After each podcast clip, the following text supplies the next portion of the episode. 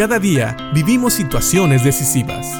La Biblia nos da seguridad, nos anima y nos instruye. Impacto Diario con el doctor Julio Varela. Tal vez muchos de nosotros escuchamos la historia de Jonás y cómo Dios le preparó un gran pez.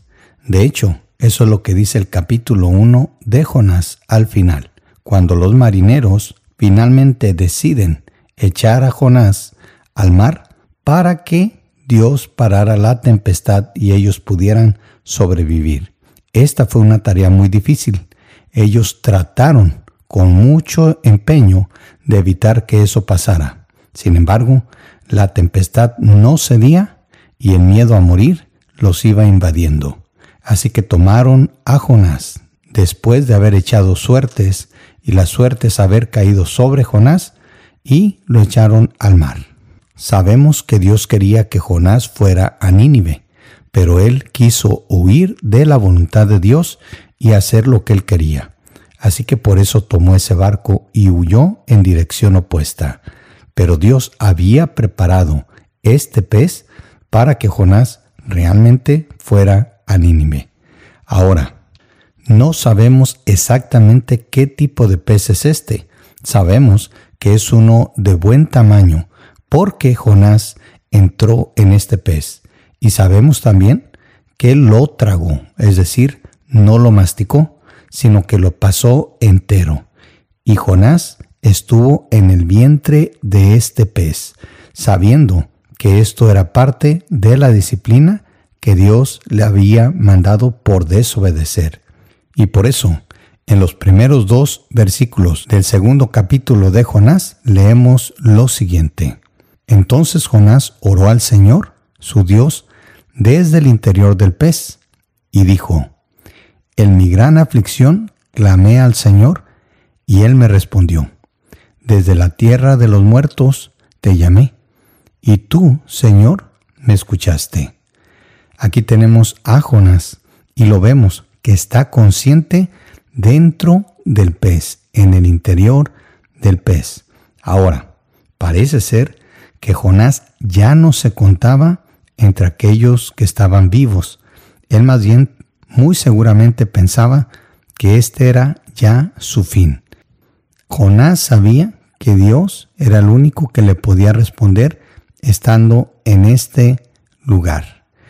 Dice Jonás, desde la tierra de los muertos te llamé, que en el hebreo realmente dice desde el Seol. Así que por eso sabemos que Jonás ya no se contaba como una persona viva. Él sabía que estaba en el interior de un pez y que faltaba poco tiempo para que él muriera. Todo mundo tal vez pueda estar de acuerdo con esto, pues es muy inusual estar dentro del estómago de un pez y sobrevivir. Sabes, no sabemos si este pez era una ballena o tal vez un tiburón muy grande u otro tipo de animal, pero sabemos que sí existen en el mar animales tan grandes como para tragar a una persona. Y sabemos que en algunos casos muchos de esos animales tienen a sus víctimas en el estómago por días hasta que los digieren. Y parece ser que ese era el caso de Jonás. Ahora, lo más importante aquí es que Jonás estaba consciente en el vientre del pez y que lo que hizo él ahora al estar en esta situación tan difícil fue empezar a orar. Y tal vez él se daba ya por muerto, pero él sabía que podía clamar a Dios y que Dios lo iba a escuchar. Y eso es lo que Jonás mismo dice en el versículo 2 al final y tú, Señor, me escuchaste. ¿Sabes?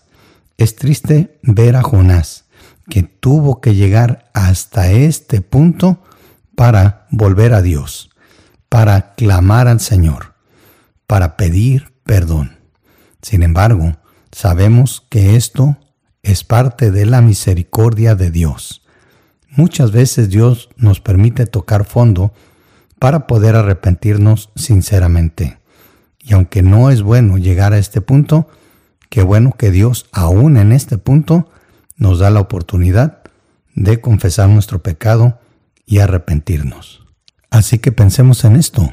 Aun cuando estemos bajo la disciplina de Dios, todavía hay oportunidad de pedir perdón por nuestros pecados, de arrepentirnos y volver a Dios, de volver a restablecer nuestra comunión con Dios. Pero sabes, es mejor no llegar a este punto.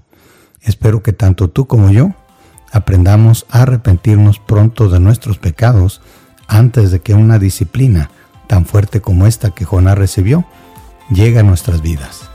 Piensa en esto y que Dios te bendiga.